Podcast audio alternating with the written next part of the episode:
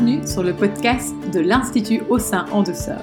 Je suis Caroline Deville, médecin généraliste, consultante IVCLC en allaitement spécialisée dans les freins restrictifs buccaux. Ce podcast est destiné aux futures mamans et aux professionnels bénévoles qui travaillent avec les mamans et leurs bébés. Dans ces podcasts, nous parlerons de l'allaitement, mais aussi des freins restrictifs buccaux. Après l'échec de l'allaitement avec ma fille aînée, j'ai décidé qu'il n'en serait autrement pour mes autres enfants. Nous allons donc déconstruire ensemble les fausses croyances autour de l'allaitement à travers mon expertise professionnelle et mon expérience personnelle de maman de quatre enfants. Écoutez et respectez la physiologie de la grossesse, la naissance et du postpartum.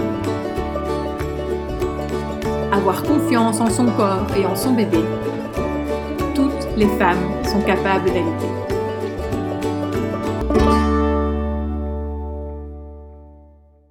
Bonjour à toutes et à tous, bienvenue dans ce énième podcast. Alors, faut bien l'avouer que ça fait un bon petit temps que je n'ai plus pris mon micro pour vous faire des podcasts et j'ai eu bien du mal à le retrouver en fait, ce micro. Pourquoi est-ce que ça m'a mis du temps à reprendre le podcast? Parce que bah, tout simplement, il y a un paquet de projets en cours ici euh, au sein de l'Institut. Comme vous l'avez peut-être euh, déjà remarqué, ben, donc nous avons lancé notamment avec la Sleep Clinic les mercredis santé globale et sommeil une fois par mois, chaque premier mercredi de, chaque mois. Donc c'est toujours avec le même lien, avec euh, c'est le même horaire. Et que ces mercredis ont pris beaucoup d'ampleur et donc du coup bah, ça me prend aussi du temps hein, avec aussi l'équipe euh, de la Sleep Clinic à co-organiser euh, ces mercredis. Comme vous l'avez vu récemment, bah, je lance toute une série de conférences destinées aux professionnels de la santé, de la périnatalité, de la petite enfance, des professions paramédicales, et que tout ça prend euh, beaucoup de temps euh, dans la préparation, hein, c'est du boulot, avec toujours évidemment ben, à côté euh, les formations que vous connaissez peut-être déjà, ou bien que je vous invite éventuellement à aller voir sur le site de l'Institut. Donc voilà, ça fait vraiment beaucoup, beaucoup de projets en cours.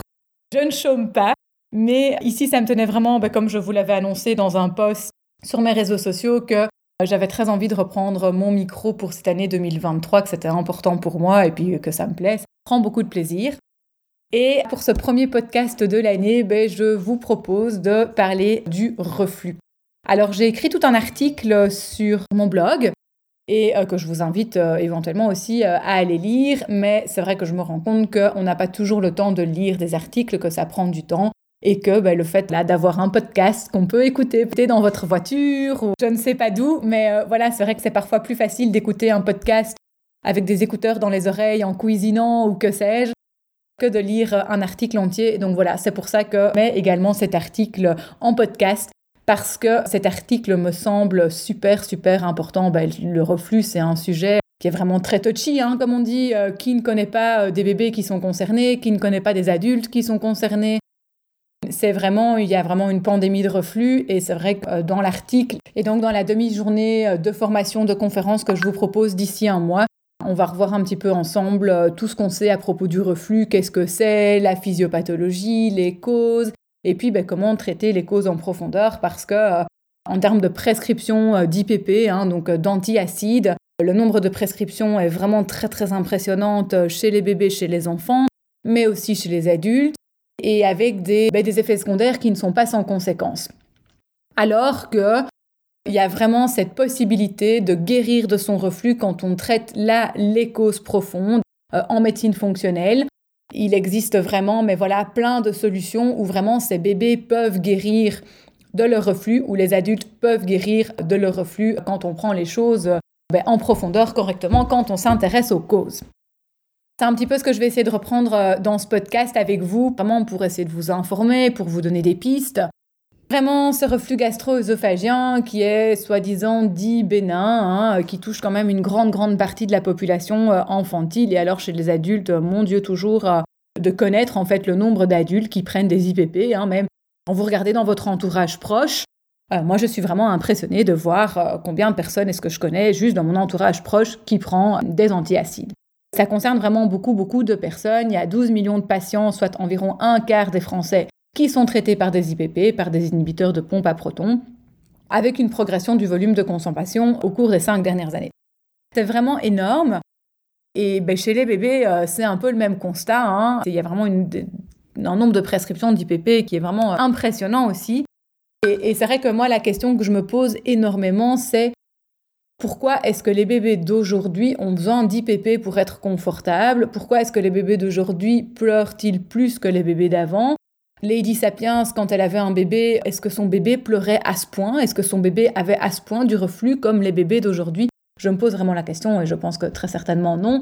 Et qu'il y a plein de raisons dans notre société actuelle qui fait que les bébés font beaucoup plus de, de reflux qu'avant. Alors certes, les bébés naissent, comme on dit, immatures, ok? Mais ce n'est pas une raison pour que le corps humain, il est bien fait et quand il est respecté dans, toute sa physiologie et quand on en prend soin, même si le bébé naît avec une certaine immaturité, même au niveau, comme on dit, du cardia, euh, le petit clapet hein, au-dessus de l'estomac, euh, même s'il y a une certaine immaturité euh, à ce niveau-là, il n'y a pas de raison qui ait à ce point autant de reflux chez les bébés. C'est pas normal, mère nature à la base, elle est vraiment bien faite. Je me suis vraiment posé la question, mais pourquoi est-ce que, à ce point, en fait, finalement, est-ce qu'il n'y a pas autre chose qui provoque l'ouverture du cardiaque de l'estomac autre que cette immaturité que tous les bébés ont toujours eu? Lady Sapiens, elle avait aussi des bébés qui étaient immatures et pourtant ils n'avaient pas à ce point autant de reflux. Pour ben, comprendre tout ça, la première question qu'il faut vraiment se poser, ben, qu'est-ce qui provoque ce reflux chez nos bébés à l'heure aujourd'hui? Qu'est-ce qui provoque autant de reflux également chez les adultes? Eh bien, en fait, il y a toute une série de réponses par rapport à ça. Pourquoi est-ce que ce cardia s'ouvre plus facilement Certes, il y a une augmentation, il y a une immaturité, donc comme on l'a dit chez les bébés, mais absolument pas que. En fait, 90% des personnes qui font du reflux sont en fait en hypochloridrie. Et cette hypochloridrie va en fait ralentir. Donc en fait, finalement, l'hypochloridrie, c'est une diminution de l'acidité. Et cette diminution de l'acidité va avoir toute une série de conséquences. Elle va notamment ralentir la vidange gastrique, qui va faire que du coup, cet estomac, en fait, ça va plus, la nourriture le mucus de l'estomac va beaucoup plus stagner au niveau de l'estomac, qui lui va, il y a une stagnation de résidus qui va augmenter et qui du coup ben, met ce fameux clapet euh, sous tension et qui va du coup s'ouvrir beaucoup plus facilement. Qu'est-ce qui provoque cette hypochloridrie Eh bien, il va y avoir toute une série de facteurs dont on va revenir dans un instant. Mais donc, en fait, ce qui se passe, vous allez me dire, mais ok, mais qu'est-ce que tu me racontes, la Caroline Tu nous parles d'hypochloridrie, d'une diminution d'acidité dans l'estomac, et pourtant, on a affaire à des bébés, des enfants et des adultes qui ont mal à cause de leur reflux parce que l'acide dans l'œsophage, ça fait mal, ce n'est pas agréable. Eh bien oui, mais même une hypochloridrie, donc c'est-à-dire de l'acidité de l'estomac moins acide, mais quand même acide, qui remonte au niveau de l'œsophage, ben ça fait quand même mal. Même si c'est moins acide et qu'on parle d'hypochloridrie, la muqueuse œsophagienne n'est absolument pas faite que pour avoir de l'acide moins acide. Et donc, euh, ça crée un certain inconfort, voire de la douleur. Donc, on parle bien d'hypochloridrie, donc de diminution de l'acidité, de l'acide moins acide, mais qui est quand même suffisamment acide que pour abîmer la muqueuse de l'œsophage et euh, donner des douleurs. Alors aussi, il y a tous les problèmes de dysbiose intestinale dans notre, dans notre société moderne. Et nous mangeons euh, quand même de plus en plus de cochonneries, d'alimentation transformée, d'une alimentation qui est riche en sucre et qui est riche en graisse. Et donc tout ça va augmenter en fait cette euh, dysbiose intestinale, hein, donc qui est vraiment un déséquilibre au niveau du microbiote. Et ce déséquilibre au niveau du microbiote qui est hyper fréquent dans nos populations va également provoquer de l'hypochloridrie, va également provoquer du reflux. Et alors, il y a aussi une énorme cause dont je vais détailler en grand et en large lors de cette demi-journée de formation autour du reflux. Eh bien, c'est l'effort respiratoire. Ce sont les troubles du sommeil, ce sont les apnées du sommeil. Que toutes les personnes qui dorment la bouche ouverte, qui ronflent, et quand je dis, quand je parle de bouche ouverte et quand je parle de ronflement, eh bien les bébés sont déjà concernés, les enfants le sont encore plus et les adultes le sont encore plus aussi. Cet effort respiratoire va provoquer en fait une dépression du thorax. Donc c'est un petit peu comme si on appuyait sur votre thorax et donc c'est comme si on, comprimait tous les organes qui se trouvent dans votre thorax, c'est-à-dire œsophage et le cœur. Ces organes vont être comprimés par cet effort respiratoire, donc qui vraiment comprime la cage thoracique. On a une compression de la cage thoracique, un effondrement de la cage thoracique, et alors on a euh, l'abdomen qui se distend. Tout ça va conduire à une compression des organes euh, de la cage thoracique. et du coup bah, qui va provoquer euh, des fuites acides. Même si cette, acidité est moins acide, comme je vous l'ai expliqué, c'est quand même des fuites d'acidité qui vont du coup bah, abîmer la muqueuse œsophagienne et qui vont donner des douleurs. Et quand on sait que bah, la moitié des enfants maintenant dorment la bouche ouverte, hein, donc ont une respiration euh, en partie buccale, quand on sait qu'un milliard de personnes sont concernées par les apnées du sommeil et quand on sait que presque 50%, et là je me réfère aux études notamment, il n'y a pas que lui qui a démontré ça, mais ça a été le premier à démontrer, donc euh, Guilleminot, sœur qui a démontré que euh, presque 49,2% des personnes qui avaient des apnées du sommeil eh bien, avaient un frein lingual restrictif. Et donc du coup, ben, ces apnées du sommeil, ces troubles du sommeil, cet effort respiratoire, ces ronflements, ces grincements de dents, ces respirations buccales, en fait, compriment euh, les organes du thorax, euh, provoquent euh, ces fuites d'acide. Et ça, c'est une énorme cause des causes du reflux. C'est vraiment l'effort respiratoire. Ça fait quand même pas mal de choses et je trouve que c'est vraiment intéressant de comprendre la physiopathologie du, reflux parce que du coup, quand on comprend ça, ben, ça veut dire qu'on va pouvoir guider votre patient ou votre client en fait à guérir. Parce qu'on peut prendre en charge les efforts respiratoires par la thérapie myofonctionnelle et par une phrénectomie s'il y a un frein lingual restrictif associé. C'est la langue, en fait, qui va être le meilleur médicament pour guérir de son reflux. Qu'on soit un bébé, un enfant ou un adulte, en fait, c'est la langue qui va vous guérir. Qui va vous guérir pour mastiquer, parce que déjà, qu'est-ce qui permet d'avoir une bonne acidité de l'estomac? Ben, C'est le fait de mastiquer. Donc du coup, l'alimentation va vraiment avoir un rôle majeur, la mastigation va avoir un rôle majeur et pour avoir une bonne mastigation, il faut avoir une langue bien mobile, qui a toutes ses fonctions. Il va falloir évidemment bah, faire attention aux aliments que vous allez manger. Il va falloir aller traiter le microbiote intestinal. Et, donc voilà, comme je vous l'ai dit, il va falloir absolument aller traiter l'effort respiratoire. Et quand vous prenez tout ça en charge, eh bien, je peux vous assurer que votre patient ou votre client n'aura absolument plus besoin d'IPP. Si moi je vous parle de reflux, si on parlait des coliques du bébé, ben on est un peu dans le même tableau, clinique. C'est jamais très bien, c'est du reflux, des coliques, avec un abdomen distendu. Ici, je viens de vous expliquer que quand on est en effort respiratoire, on a un abdomen distendu et on a un thorax qui s'effondre. Quand on a une dysbiose intestinale, on va se retrouver aussi ben, avec beaucoup de gaz. On peut se retrouver avec beaucoup de gaz, ok, à cause de cette dysbiose intestinale et du coup avec un abdomen détendu. Donc ici, je vous parle de reflux, mais je vous parle aussi de colique.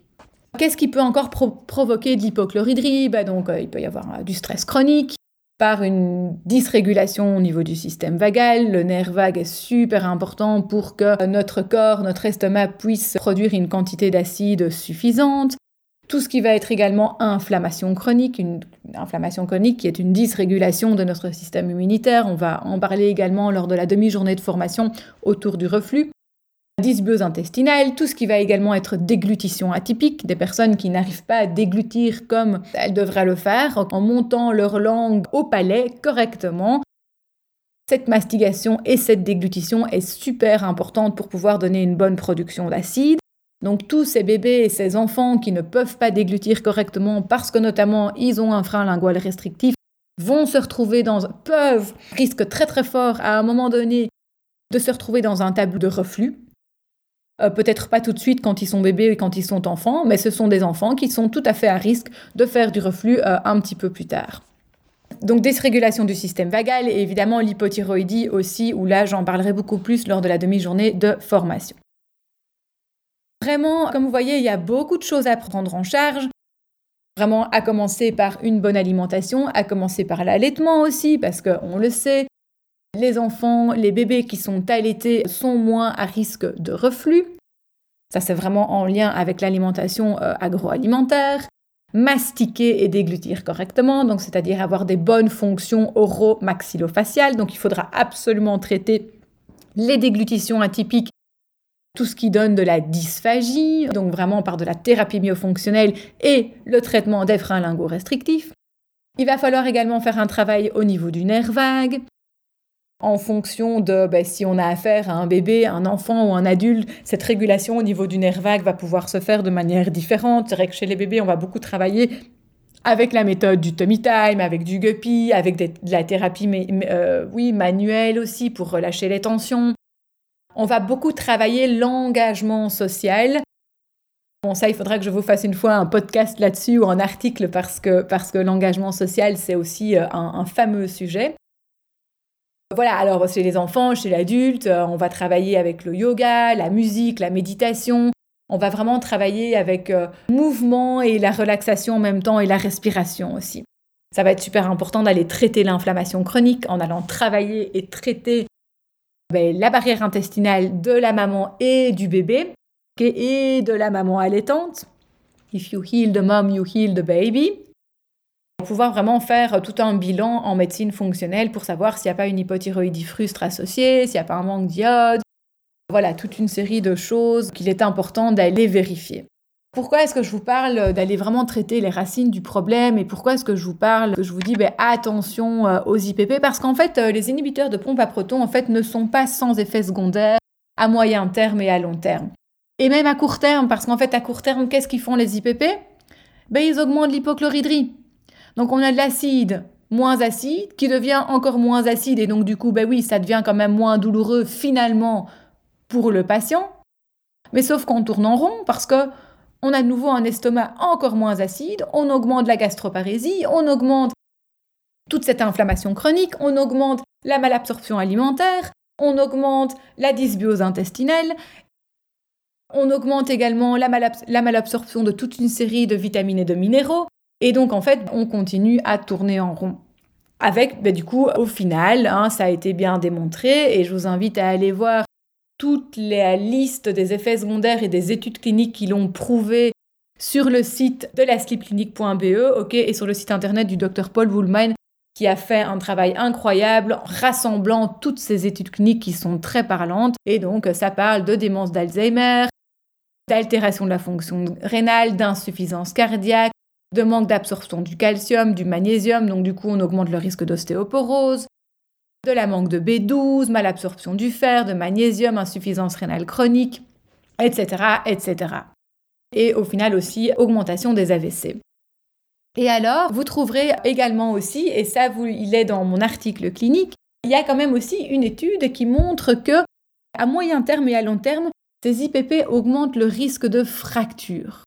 Et donc, vous vous imaginez tous ces bébés et ces enfants qui sont sous IPP à moyen terme eh bien, on est en train d'augmenter le risque de fracture. On est en train de créer des adultes qui plus tard vont avoir plus de fractures.